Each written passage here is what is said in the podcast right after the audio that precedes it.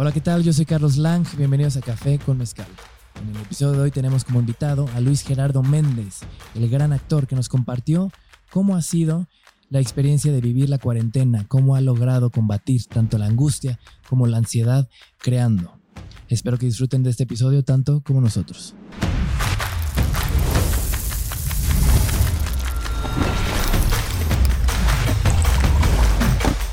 Bienvenidos a Café con Mezcal.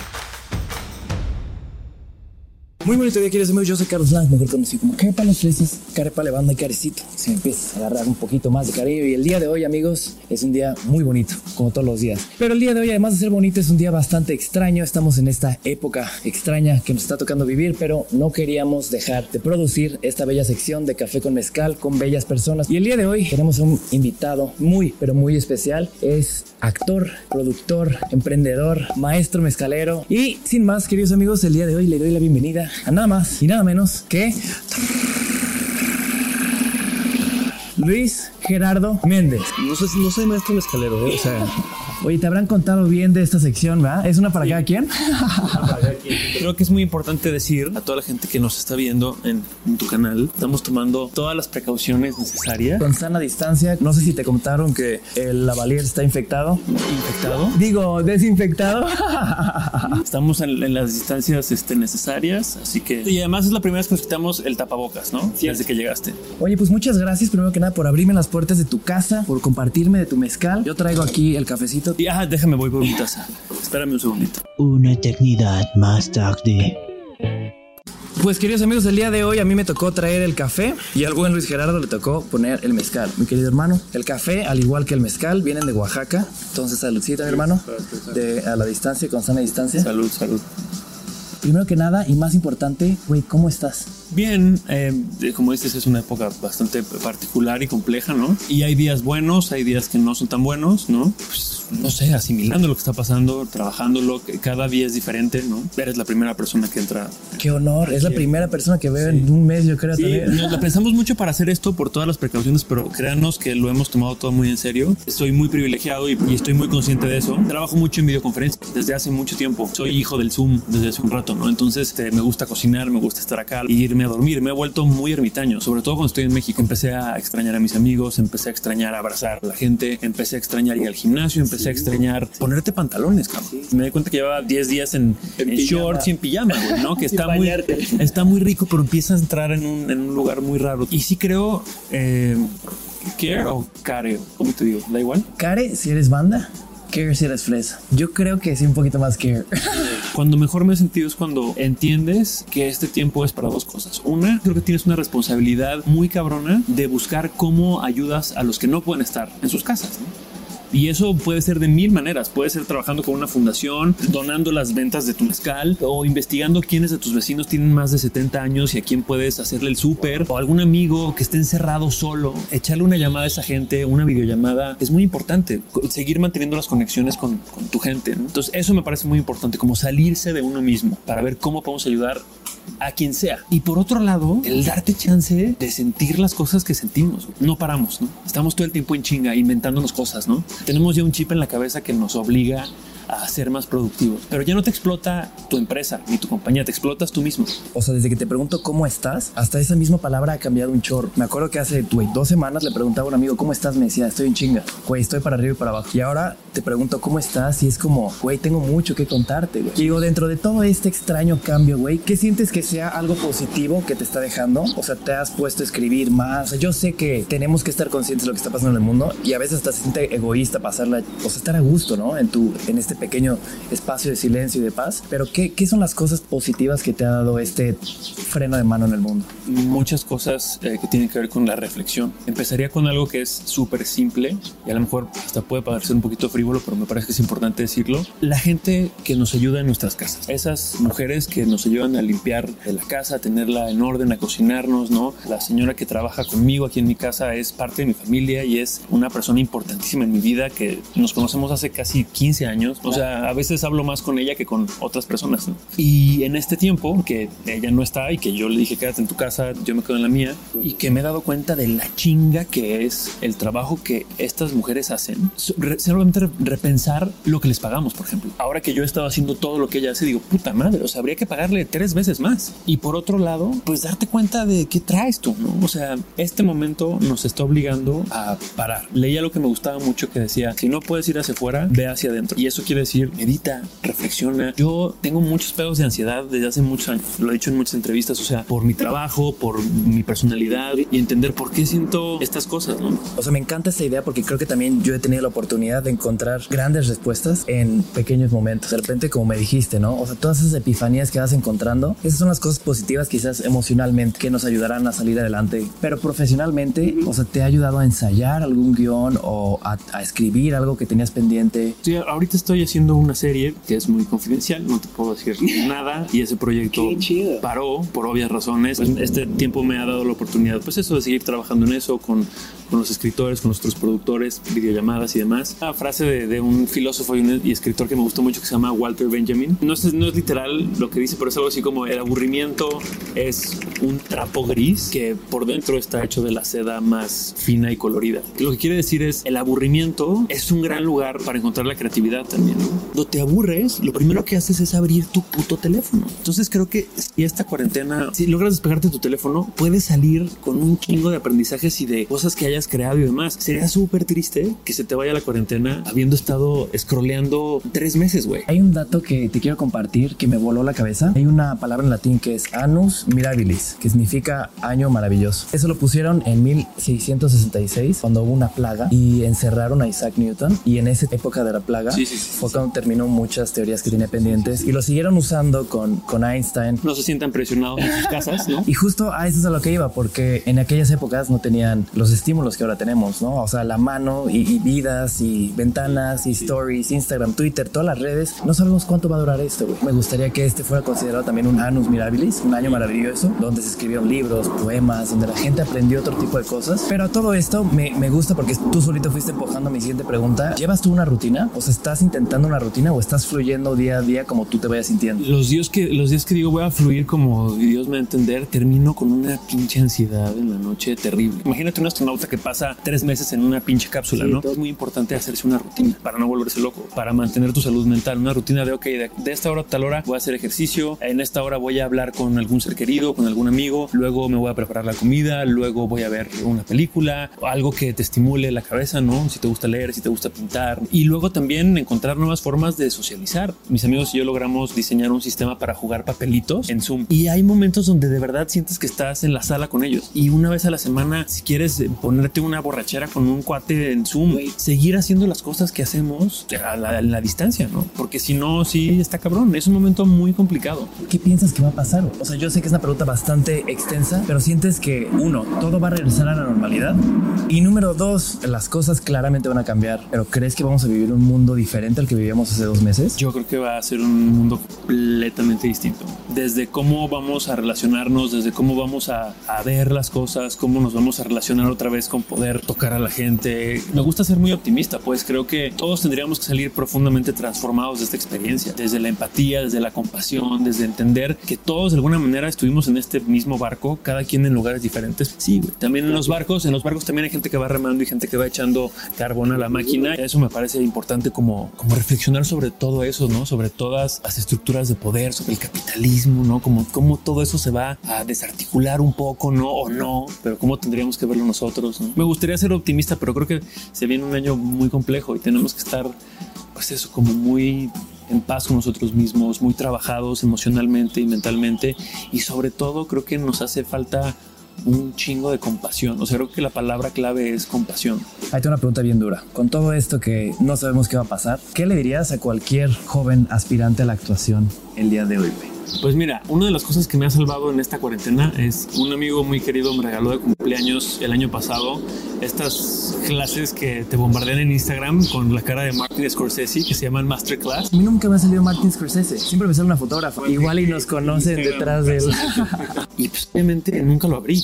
Porque justamente estás en chinga y te estás inventando mil cosas. Y ahora que tuve que parar, me dediqué a abrirlo y está increíble. Ya parece comercial de Masterclass, no tengo ninguna acción ahí ni nada, pero de verdad se lo recomiendo porque todos los, los maestros, o sea, hay como de todas las disciplinas, ¿no? Fotografía, cocina, interiorismo, actuación, producción. Los maestros, pues son como la gente más cabrona de cada disciplina. Entonces, de pronto estoy tomando una clase con Martin Scorsese y luego estoy ahorita viendo una con Judd Apatow, que es un comediante que se especializa en desarrollar series o películas a partir de tus experiencias personales como actor o como comediante, ¿no? Si, tienes el tiempo, estás encerrado en tu casa, búscate una clase, búscate un curso, está, o sea, nomás googlealo.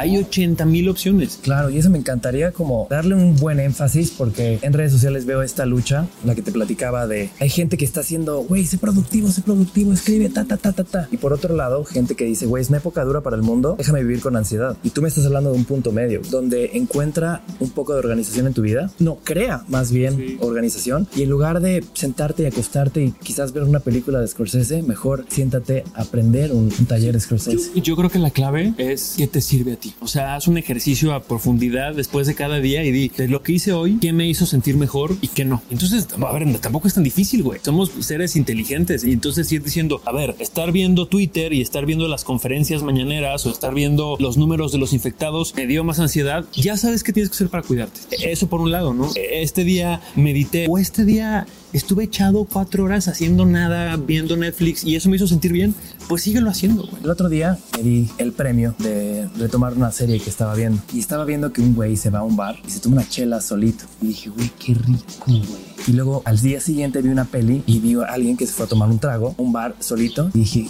a ver, ¿qué, ¿qué, es lo que me está llamando de esa escena? No tiene que ver con el alcohol, porque aquí tengo alcohol. No tiene que ver con lo social, porque no está, está solo. Y dije, güey, qué rico es estar solo. Encontré esa pequeña respuesta y como tú dices, me clavé en mis pensamientos y dije, ¿por qué dejé de dedicarme tiempo? ¿De cuándo fue el último viaje que dije, güey, voy a hacer este viaje para cumplir un sueño? O sea, y de estas pequeñas, grandes respuestas, una pequeña respuesta que encontraste en esta época que te gustaría regalarle a la audiencia de estas pequeños momentos que, digo, si tienes una a la mente, es una pregunta bastante compleja. Pues no, lo que te dije hace un rato, ¿no? O sea, si no puedes ir para afuera, ve para adentro. La oportunidad, como te decía, de salirte de uno mismo y ayudar a los demás puede sonar un lugar común, pero en este momento es muy importante. ¿no? ¿Qué vas a hacer por tu comunidad? Buenísimo, bonito. Pues pasamos a la segunda y más picosa parte de esta sección, que es echarle el piquete. Me habías platicado que por ahí tú nunca has probado únicamente café con mezcal. No, he probado cócteles que llevan café, pero café con mezcal solo no. Cócteles, yo, yo soy muy malo para los cócteles, la neta. Como que siempre soy o mezcal o mezcal con café. Ojo de tigre, güey, se toma derecho. Pero también creo que seríamos muy imbéciles si no le das una oportunidad a la mixología. La mixología es algo que está explotando en todo el mundo y que hay, tenemos bartenders increíbles en México que están haciendo unas creaciones loquísimas. Y ya que veo que tú no le sabes, ahorita vamos a hacer magia y te voy a preparar uno de mis tragos favoritos de ojo de tigre y probablemente nunca vuelvas a probar tu café con mezcal. ¿De plano? Bueno, primero vamos a probar tu café con mezcal, ¿no? Pero yo creo que abrimos la tuya. Esta me la voy a llevar así a mi casa. Supongo que es así un piquetín nada más, ¿no? Realmente sí tiene que ser, o sea, que pique. O sea, dirías que para la gente que lo quiere hacer en su casa, o sea, es Yo pondría un 30% de mezcal. Sí, o sí, sea, sí, yo, sí. porque a mí sí me gusta que pique. Ahí está, ese es como mi 30%. Para lo que me queda, es que me queda muy poquito. Tu saludcita a la distancia, con su sana distancia. Sí, sí, sí.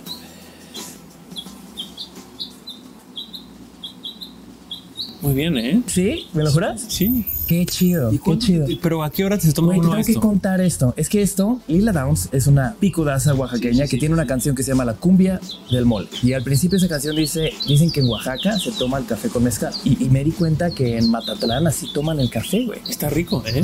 Tengo que encontrar a qué hora del día lo haría. Güey, es lunes, es mediodía, estamos echando mezcal. Ya no hay reglas, bro. Está muy peligroso, güey, pero sí está muy rico, ¿eh? Me da gusto que te haya gustado. Pero, güey, ¿qué pedo con Oaxaca? Eres co-founder de Ojo de Tigre. O sea, ¿en qué momento dijiste, también le voy a entrar al mezcal?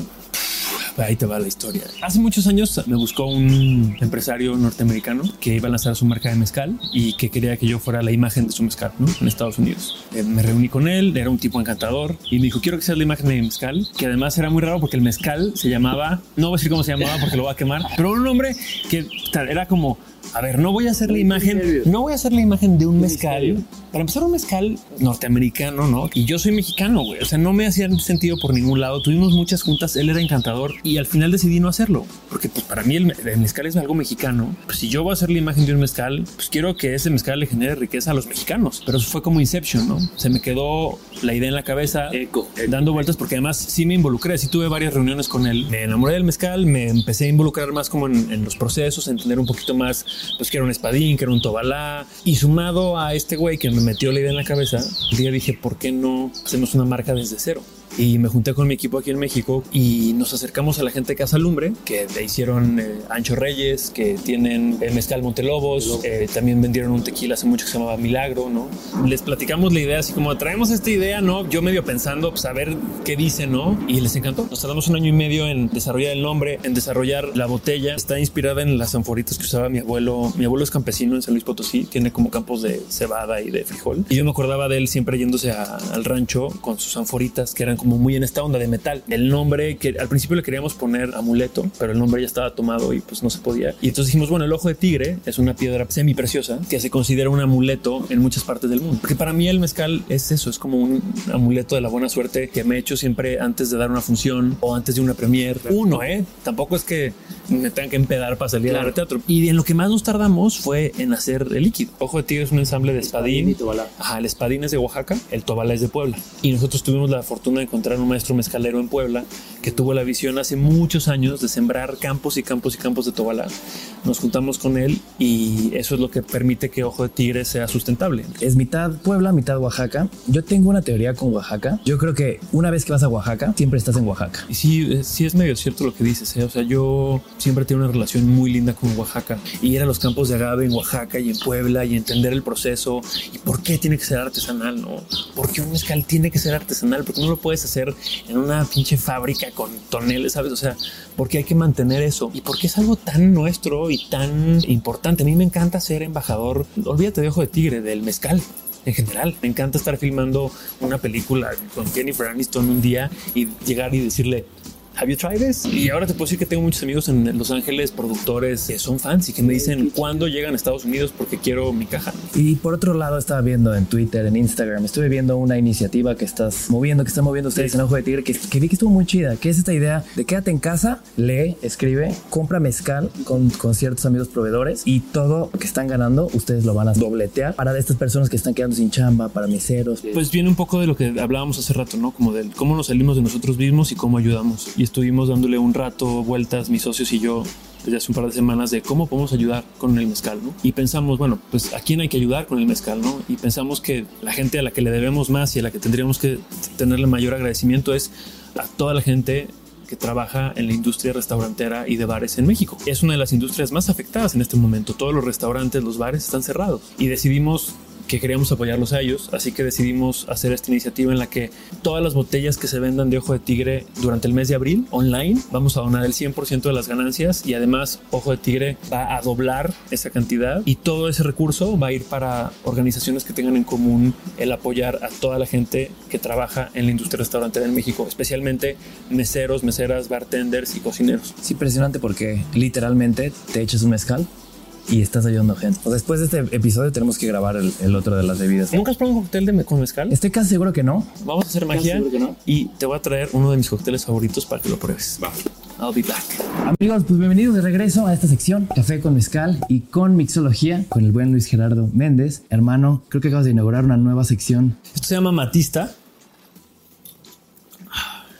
Güey, me tienes que enseñar cómo hiciste esto. güey? Hagamos una cosa. Ojo de Tigre es uno de los patrocinadores de Fashion Week México. Es la primera vez que el Fashion Week, no solo de México, sino en el mundo, va a ser todo el contenido va a ser digital. Va a estar en YouTube. No existe el Fashion Week en una pasarela, sino que todo va a ser digital. Entonces, que tú lo puedas ver en tu casa y te puedas estar echando un drink como si estuvieras ahí. Güey, jalo. Me tienes que pasar también todos los links para que los encuentren en descripción. Hagamos una cosa. Te voy a pasar algunos ingredientes para preparar un drink. Toda tu gente los puede ver, los tiene listos y cuando los prepare, nosotros. cuando los prepare en Fashion Week, los que lo preparen en su casa. Güey, jalo. Jalo, salud de lejos. Bueno, por un lado ya me platicaste toda esta este emprendimiento, maestro mezcalero, mixólogo, actor, teatro, series, pelis, pero hay una pregunta que siempre te he querido hacer. Muchos de nosotros quizás te conocemos con personajes icónicos que hiciste, primero Javi Nobre, después Chava Iglesias y después lo que más me impresionó y quizás a todos es que güey, ¿cómo le hiciste para no encasillarte en un solo personaje? Porque después llegó Bayonetta y roles mucho más serios. Yo creo que la gente no te encasilla, yo creo que te encasillas tú. Tienes que tener mucho cuidado de saber cuándo ya estiraste demasiado la liga y tienes que ir para otro lugar, ¿no? Javi Noble era justamente un soñador, noble, lleno de buenas intenciones, sin, no, sin mucha preparación. Y Chava Iglesias es un personaje mucho más oscuro, ¿no? Es un personaje que está obsesionado con el ego y con el poder y es mucho más perverso y no le importa pasar por quien sea para conseguir lo que quieren. Son personajes muy distintos que vienen del mismo arquetipo de alguna manera, ¿no? Pero sí sentí desde que nos renovaron Club de Cuervos para la segunda temporada, dije, bueno, ok, voy a tener que seguir haciendo este personaje cuatro años de mi vida. Yo quiero seguir haciendo lo que me gusta hacer a mí, ¿no? A mí me encanta hacer comedia, pero yo empecé haciendo cine independiente y teatro independiente con personajes mucho más eh, inclinados al drama, ¿no? Y personajes mucho más oscuros. Entonces traté de diseñar, ¿no? Como una especie de estrategia y planeación era entre cada temporada de Cuervos yo quiero hacer una película con personajes que sean diametralmente opuestos a lo que estoy haciendo. De ahí surgió Bayonetta, ¿no? Que es este boxeador alcohólico exiliado en Finlandia, ¿no? O tiempo compartido, que es este padre de familia atormentado con ataques de ansiedad, ¿no? Por la presión social, ¿no? Y eso me permitía seguir jugando con la comedia y seguir explorando como otras coloraturas mucho más oscuras y más humanas también. Y el teatro también, ¿no? Seguir haciendo teatros y el curioso incidente del programa de anoche, que era un chavito con síndrome de Asperger. Entonces, en fin, de eso se trata, ¿no? Que tú vayas buscando cómo reinventarte y cómo hacer otras cosas, porque, porque es muy claro que es muy fácil acomodarse. Cuando algo te sale muy bien, ¿no? Y todo el mundo te lo aplaude y lo festeja, pues es muy cómodo seguir haciendo eso.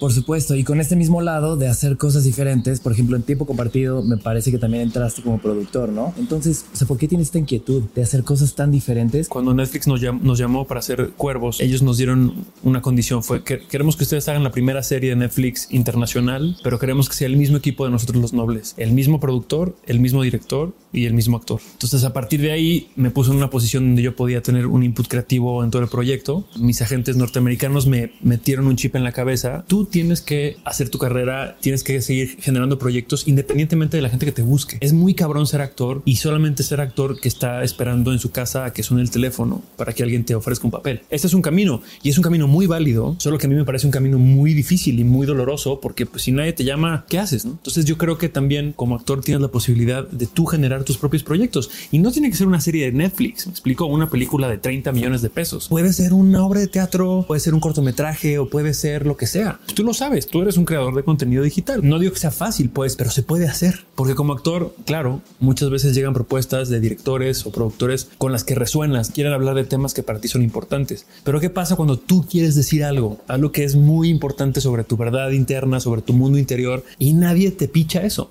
Nadie te ofrece hablar de eso. Tú cuenta tu historia y por eso empecé a producir. El teatro entonces lo veo como un escaparate donde tú puedes exponer otro tipo de ideas. O sea, para ti el teatro eso es, es como un escape de alguna manera. Para mí el teatro es, es mi laboratorio. El teatro te permite algo que no te permite nada más, que es probar cosas nuevas una y otra vez. O sea, cuando haces una obra de teatro, das 100 funciones, 200 funciones. A mí me ha tocado hacer 400 representaciones de una obra de teatro. Y esa repetición te permite ir profundizando. ¿Cómo hago que esta historia que ya conté 300 veces se vuelva a sentir como la primera vez. Entonces, eso es un laboratorio como actor que te va dando muchas tablas, un control muy exacto de tu instrumento. Tu instrumento es tu cuerpo, tus emociones, tu voz. Cuando toca estar en un set de filmación donde vas a tener dos tomas o tres tomas para hacer la escena, pues ya traes un montón de experiencia para saber cómo hacer lo que tienes que hacer en esas dos tomas. Pero por otro lado, que de, de, alguna manera tiene que ver con privacidad, o sea, las redes sociales, y, y, como que veo que eres alguien como que se asoma, pero no externa tanto. Entonces, siendo en las redes sociales el 0% siendo Leonardo DiCaprio, uh -huh. que ese güey solo habla de, de, sus instituciones y demás, y siendo 100% The Rock, que ayer estaba viendo cómo estaba contando que lo corrieron de Hawái, cosas muy personales. Sí, sí, sí. O sea, ¿en qué porcentaje crees que estás, güey, de los dos? Diría que estoy como, como en el 20% De Leonardo. más cargado para allá o me gustaría estar más allá. Sabes que creo que es muy importante como actor guardar cierto misterio de tu vida personal, de quién eres, de todo, porque hace más fácil que el público conecte con tus personajes. Pero pues también a mí me tocó, me toca ser actor en un momento donde eh, creo que también puedes usar tu voz para muchas cosas. Soy embajador de Grupo Javesha, que es una fundación que trae este, estudiantes sirios y centroamericanos a México a terminar sus estudios. Tengo una marca de mezcal, entonces pues tienes que tener cierta exposición, ¿no? ¿Qué consumes tú en, en redes sociales? O te pones a ver a tus cuates, te pones a ver qué está haciendo el mundo. Porque justo estaba platicando en el episodio pasado con Juanpa que muchos creadores no consumen tanto. Me gustaría decirte que no, no tanto, pero sí, pues sí estás ahí de pronto, ¿no? O sea, es, para mí es una gran lucha eh, alejarme del teléfono lo más posible. Estoy absolutamente seguro que es mucho más perjudicial que beneficioso.